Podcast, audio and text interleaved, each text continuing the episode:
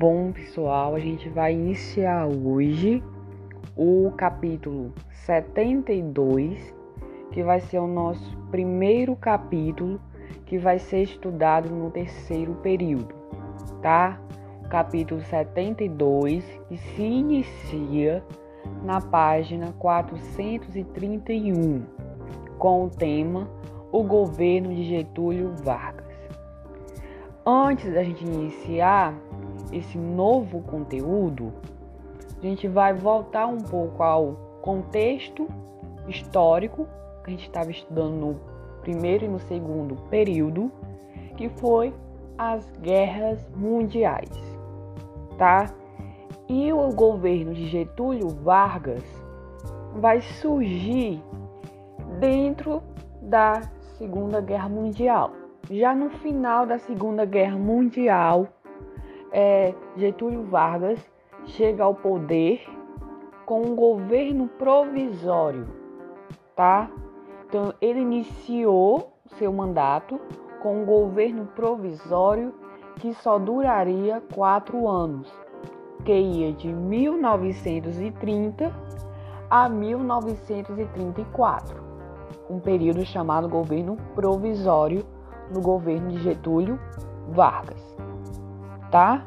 Então esse é a principal é, ponto de partida da gente iniciar o nosso estudo, que ele iniciou seu mandato dentro do governo provisório, que só duraria quatro anos. Após esses quatro anos, aí ele não seria mais o presidente.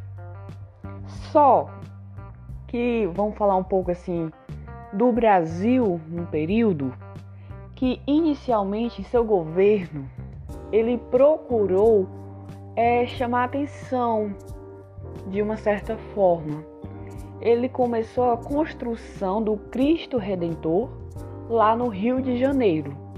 Sim, por quê? Porque isso foi uma aproximação com a religião, uma aproximação com a Igreja Católica. Então ele fez, começou a criação do Cristo Redentor. Então, Cristo Redentor foi construído dentro do governo provisório, inicialmente, de Getúlio Vargas, tá? Foi considerado o símbolo da aproximação de Getúlio Vargas com a Igreja Católica. E antes a gente tinha estudado a República Velha. Lembra da República Velha, a República do Café com Leite, as oligarquias. Pronto. E o café continua sendo o principal produto de exportação do país, tá? Ainda continua o café liderando é, a exportação de produto no país, tá? Então ele não podia deixar de lado esses cafeicultores, porque o café ainda era o principal produto de exportação. E em seguida, Getúlio Vargas criou o Ministério da Educação e o Ministério da Saúde. Antes não tinha. Foi a partir do seu governo de Vargas que teve essa criação do Ministério da Educação e da Saúde. Foi em novembro de 1930, tá? Aí teve o início do programa da reforma educacional, começou a mudar a educação, a saúde, começou a ter uma ampliação maior.